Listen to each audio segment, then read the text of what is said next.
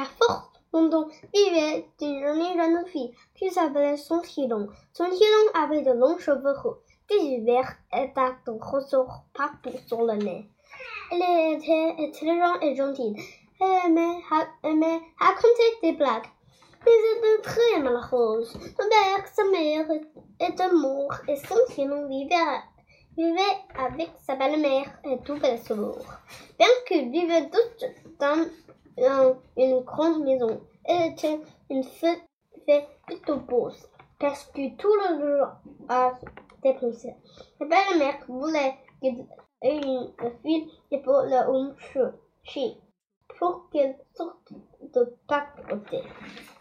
Mais une belle de son n'était pas so belle que sont-ils Pas aussi gentils que sont-ils, ni assez drôles que sont-ils Les hommes qui se passent à la maison? Tombaient toujours médiums, mais amoureux de son film et ne ramenaient que j'aime la belle-sœur.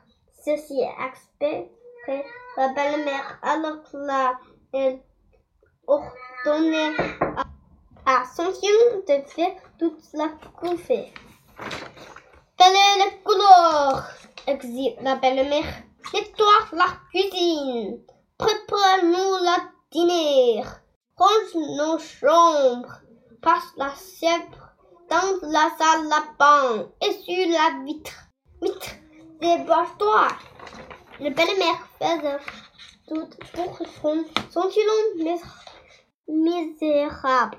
La belle sœur avait de belles robes et chaussures, alors que la robe de son était faite de vieux guenilles.